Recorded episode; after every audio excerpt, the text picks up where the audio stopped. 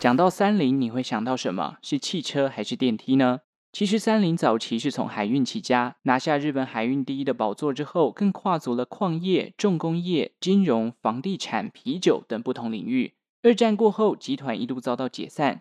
如今，集团内部的三本柱就有两个是日本市值前十大的公司。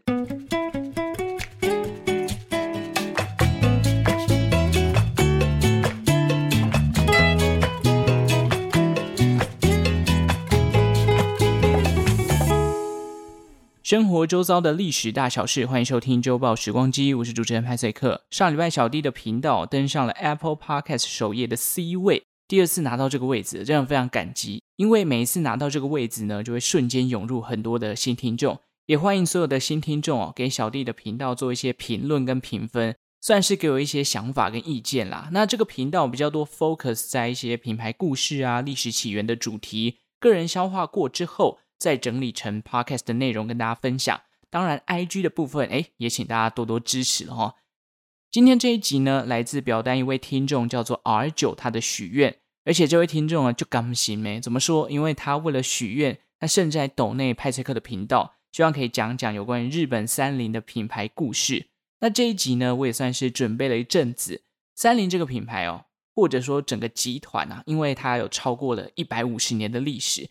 这个过程当中有很多很多的故事可以分享，加上这个集团呢，产业横跨了银行啊、电机、船运啊、汽车等等，所以说内容非常非常的多元。而且三菱更是和住友、安田以及三井并称是日本的四大财阀。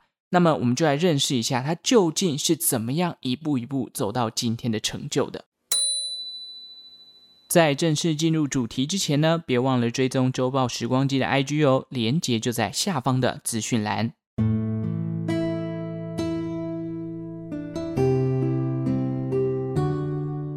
讲到三菱集团的起源，我们先从创办人岩崎弥太郎的家庭背景说起。岩崎弥太郎出生于日本的土佐藩，这个地方大约是现在知高县安艺市一带。所谓的藩是日本江户时代下的产物。它代表的是一种领地的种类。其实，在十七世纪的日本天皇哦，基本上是没有什么实权的。真正掌控这个国家运作的人，是握有兵权的幕府将军。在幕府将军底下，还有一个一个的领主，称为大名。那大名呢，又分成了不同的等级。其中管理藩这类型领地的大名呢，通常属于跟幕府将军比较不亲近，或者说没有任何血缘关系的外样大名。而土佐藩便是众多藩国之一。一八三五年出生的岩崎弥太郎呢，是接近江户时代末期才出生的。岩崎家曾经是拥有武士身份的家族，武士啊，在江户时代可以说是非常重要的主角，不仅阶级地位高，而且还享有特权。不过弥太郎的曾祖父呢，当年却因为家中贫困，真的是过不下去了，最终只好把自己的武士身份给变卖。即便他们保留了武士刀，但岩崎家却不再享有特权。一家人呢，于是变成了务农的地下武士。虽然说这个阶级地位大幅的减弱了，弥太郎没有享受到当年曾祖父的武士特权，但他年少时期啊，就展现了自己的文采，而且还获得了藩主的赏识，建立起了一些人脉。在弥太郎二十一岁那一年呢，他的父亲啊，喝醉酒跟人家发生了肢体冲突。结果被判刑要入狱，弥太郎就不服判决啊！而这个年轻气盛的弥太郎就跑去替父亲申冤，没想到搞到最后连自己也入狱了。不过也因为这样子而因祸得福。为什么这么说呢？因为在服刑期间啊，弥太郎的狱友本身是一名从商的商人，两人在交流的过程当中，也为弥太郎后续成立三菱集团打下了商务的基础。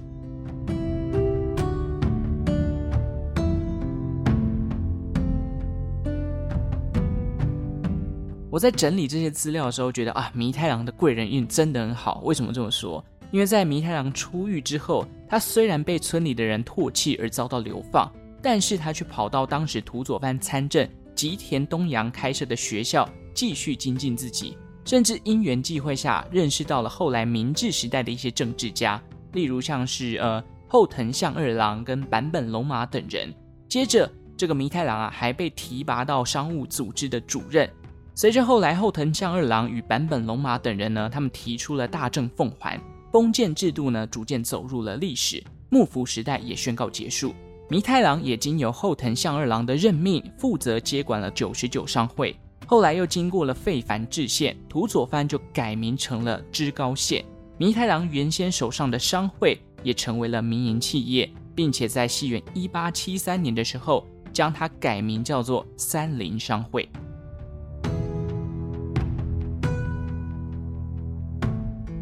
从地下武士哦被判刑入狱，到出来之后开始经商，认识一些政治家，经过了一个时代的更迭，让他成立了一个三菱商会。那么最早的三菱商会啊，其实跟我们这个非常熟悉的长荣、阳明、万海一样，是属于海运业的。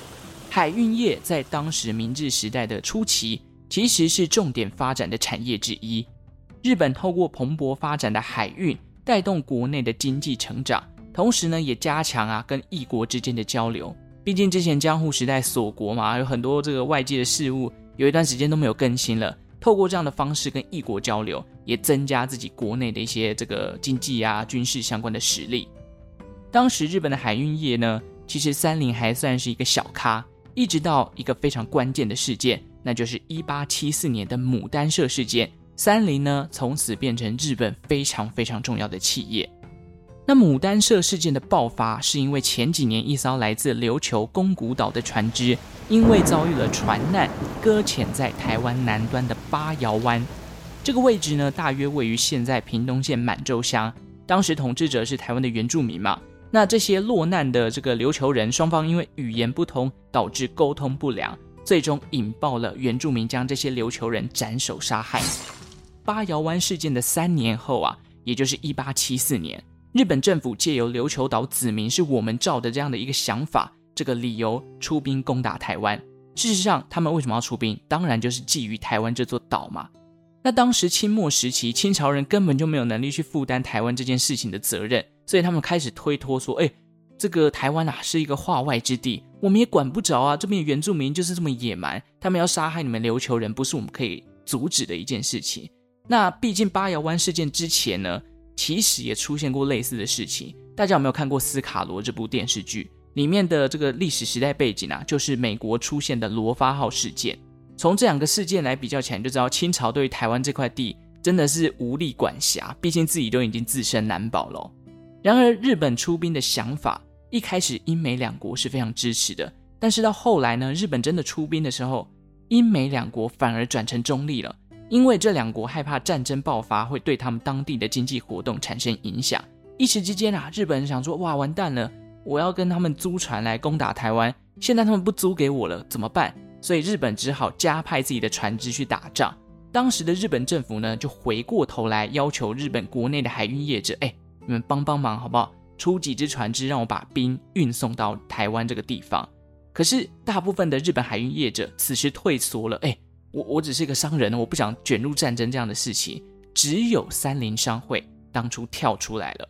弥太郎一句话，他说：“我们是身为国家的三菱。”于是他就派出了自家的船只来帮助日本政府运兵到台湾开战。至此之后，三菱商会在政府心中的分量也就大大的提升。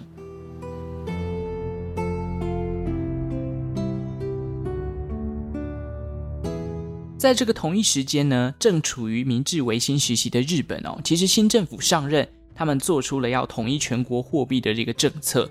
弥太郎在此之前，由于他自己在这个政治圈有很多的好朋友嘛，他就拿到了这样的一个小道消息，所以他早在这个新货币政策真的实施之前呢，就将市面上的一些旧的货币全部收购起来。等到这个相关的政策真的发布之后，他开始把这些收回来的旧货币拿出来抛售。然后跟政府拿到新的货币，海捞了一笔。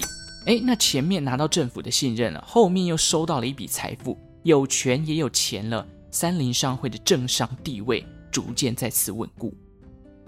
但就在三菱开始垄断日本海运产业，另一个财阀三井他们就坐不住了。他找来当时另一个大型的财阀，叫做大仓财阀，成立了共同运输会社。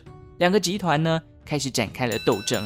抢夺海运龙头的地位，直到西元一八八五年啊，这个岩崎弥太郎因为胃癌过世，海运争霸战呢才终于告一个段落。最终这个两个集团啊，三菱商会跟这个共同运输会社合并成了现在的日本游船株式会社的前身。补充一下，大仓财阀呢，主力在饭店观光业。大家听到大仓两个字，应该会想到台北市中山区的大仓九和饭店，没有错，就是他们家打造的。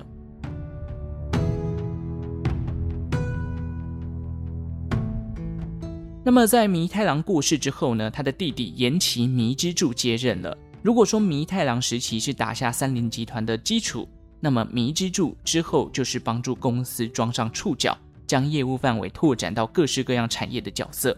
弥之助担任社长的期间其实不算长，不到十年的时间哦，他就将社长的位置传给了弥太郎的儿子岩崎久弥。那在这一段期间呢，三菱就像是一个横跨百工百业的集团，从最一开始的造船啊，横跨到金融、矿产、房地产，甚至是在一九零七年哦，这个岩崎久弥啊，还跨足了啤酒产业，有名的麒麟啤酒也是在此时登场的。那么在岩崎久弥之后呢，一九一六年哦，他将社长的位子传给了他的堂弟，也就是岩崎弥之助的儿子岩崎小弥太。此时三菱财阀底下的各个部门啊，其实都已经逐渐的成熟，所以呢，小弥太呢就把这些部门呢一个一个独立成为了一家公司。其中三菱重工更是当时富可敌国的存在哦。从一开始呢只有造船，到后来钢铁啊、造飞机啊、军工产业等等。尤其是在小弥太担任社长的期间呢，其实跨越了第二次世界大战的时期。当时三菱集团底下的工程师堀越二郎替日本打造了非常有名的零式战机，还有战舰啊、坦克、军火等等。可以说，日本二战期间的很多飞机、武器、大炮都是靠这个三菱重工。如果当年的兵工厂没有三菱重工的话，那还真的是逊色了不少哦。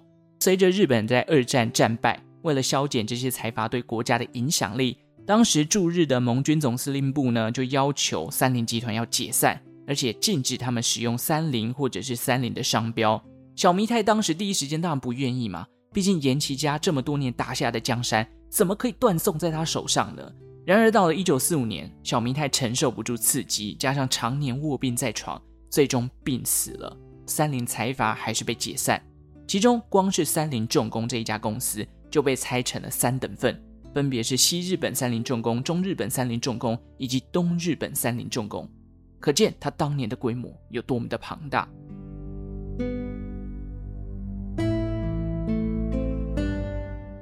不过，进入了一九五零年代啊，这个东亚再次不平静，韩战爆发了。到了一九五二年，这个旧金山合约里面呢，就解除了日本在二战中战败国的地位。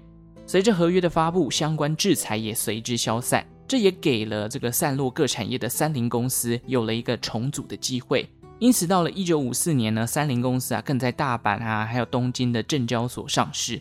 到了一九六零年代，日本在此时迎来了经济奇迹，三菱再次茁壮，成为了当时日本当地最大的企业集团。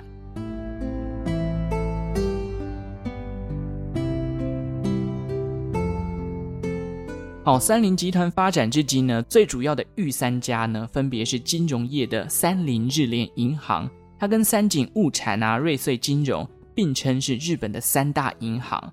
另外就是前身是这个三菱商会的三菱商事株式会社，它跟三井物产、伊藤忠商事、丸红株式会社还有住友商事并称为日本的五大商社。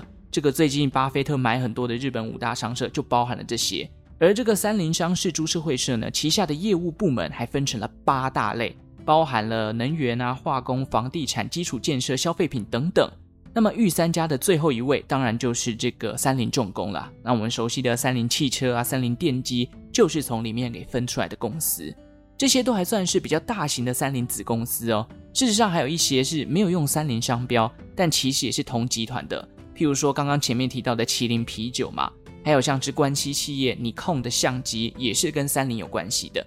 另外就是去日本，我们大家一定会逛的一个超市叫做 Lawson 罗森，它的母公司呢三菱商事啊持股超过了百分之五十。那么如果按照国外数据机构 Statista 的统计呢，截至今年六月份，日本国内市值前十名的公司三菱商事以及三菱日联银行就分别位居第九名跟第四名。一百五十年过去了，这个三菱集团呢，仍然是日本名列前茅、非常厉害的存在啊。其实三菱集团走到今天哦，当年四代社长小弥太所定下的经营理念三原则，依旧可以在他们集团上面的官网看得到。我来跟大家分享一下。第一个呢是所其奉公，简单来讲就是集团要对社会有所贡献。第二个是处事光明，他们坚持不管怎么样一定要进行公平的竞争。第三是立业贸易，换句话说就是你在经营公司的时候要具备全球视野。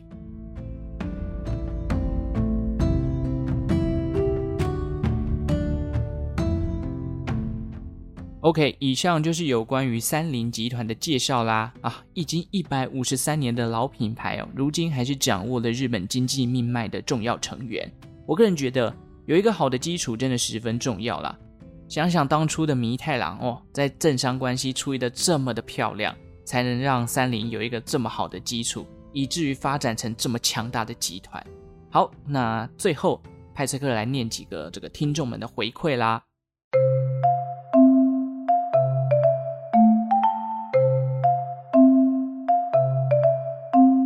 好久没有进入这个环节了，有没有？因为前两周一次是拿库存的档案来播，一次是跟别人合作，所以我就跳过了。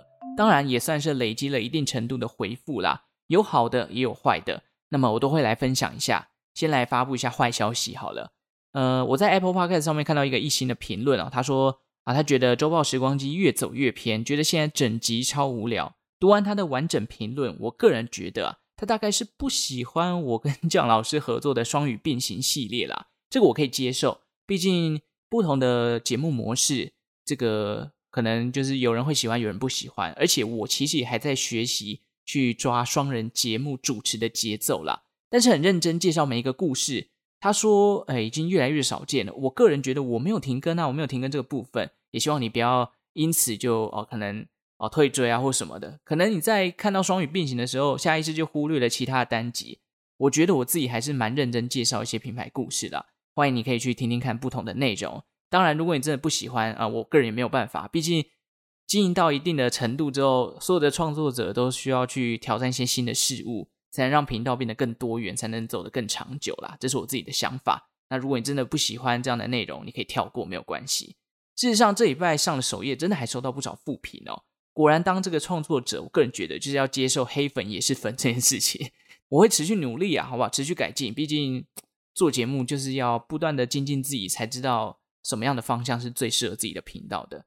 那当然呢，也是谢谢来自各路的批评指教啦，谢谢大家。好，再来是好评的部分了哈，感谢这个听众仁和，他说生日快乐，五星推，听了应该有一年多，真的很佩服，一周两更。十分感谢提供优质的故事内容，虽然算是冷门类型的节目，也会推荐给周边的朋友哦。谢谢这个人和，你是少数呢，在我发布了这个生日之后，有来特别来评论区祝我生日快乐的听众，感谢感谢。好，第二位是这个玩游戏的小李子，他说六月二十四日当天听到你的电台，又得知你是六月二十四日生日，跟我一模一样，听了几集也是我喜欢的类型，五星奉上。这个同月同日生的好伙伴小李子啊，听到的应该是 Podcast 的频道，不是电台啦。但也感谢啊，这个巨蟹好伙伴，谢谢你的五星好评，我会继续努力的更新。好，感谢你。OK，再来是表单的部分哦。表单呢，第一位是瑞谦妈妈，她说二年级的瑞谦每天早上都会听您的声音配早餐哦。她是冷知识的爱好者。其实因为可能吃早餐哦，如果一集半小时可能太久了啦，而且还要赶上课。那也非常谢谢瑞谦的妈妈特别来填表单回馈我。好，第二位呢是温蒂，她说她喜欢听世界有趣的节日啊，喜欢你的声音。哦，世界有趣的节日哦，那我今天在录音的当下是七月八号，今天是世界过敏性疾病日。哇，这个过敏儿真的非常辛苦哦。有时候我在录音的时候，早上如果太早起来，我那个鼻音超重，而且每天下午就在公司会睡午觉嘛，不知道是公司的这个空气太脏还是怎样，我每次。午觉一睡起来，我至少连续打五六个喷嚏不会停。然后我隔壁的同事就说：“哎，你到底怎么了？为什么每次午觉起来第一件事情就是听到你在打喷嚏？”哎，我不知道，哎，这可能就是我的过敏体质吧。好，谢谢温蒂。如果未来有有趣的节日的话，呃，我也会再整理跟大家分享啦。好喜欢，他说他想听烘焙起源的历史，说话语调好听，让人不腻，相当舒压，内容也相当丰富，可以发展多多与听众互动的游戏。烘焙的历史哦，你是说什么时候人类开始做烘焙师这件事情吗？诶，这个其实蛮有趣的，或者是讲一些面包的故事，比如说法国长棍啊，或者是一些太阳饼啊，什么什么之类的。这个部分我再去琢磨啦。那啊，他说要发展听众互动的游戏，这不知道有没有比较具体的想法？欢迎你跟我多多分享，因为我觉得 Podcast 要互动也是一个蛮重要的环节。毕竟，如果你想把粉丝留住，或者是把听众的黏着度提升，要提供一些互动的环节才有趣。那么，因为快要三周年了嘛，上一次有预告过，就是会有一些抽奖的活动。大家也可以多多关注我的 IG 啊，下礼拜应该就会开始发布这个活动了，欢迎大家多多来参加，会送一些不错吃的食物哦，都是以前这个周报时光机介绍过的品牌啦。好，感谢这个好喜欢。OK，以上也非常谢谢大家的支持，也欢迎大家多多留下评论，好不好？让派翠克知道各位对于节目的想法，好评、负评都可以留，因为这都是呃让自己成长啊，或者让自己可以参考的内容。当然。还是要保持理性，好不好？有一些比较 不理性的留言，我就会自己忽略哦，不然真的很容易受到影响啦。制作这些节目当然也是一个学习的过程。当然，如果你不想要公开评论哦，被人家看到的话，也欢迎你来 IG 私讯我，我很乐意跟大家聊聊天哦。好，那最后呢，也再次感谢 R 九的抖内啦，才有了这一集的内容产出。如果大家真的有很想、很想、很想听的主题的话，你只要懂内，派翠克一定会做，哈哈，使命必达啦！好，今天节目就到这边啦。喜欢周报时光机的听众，记得订阅这个频道。资讯栏下方还有我的 IG，也请大家帮帮忙，点一下连接，按一下追踪。做社群真的很辛苦哦，现在还多了一个 Threads，真的是累死人。那么听完觉得内容不错的话，也不要害羞的送出你的五星好评。最后感谢正在收听的你，为我创造了一次历史的收听记录。我们就下次再见喽，拜拜。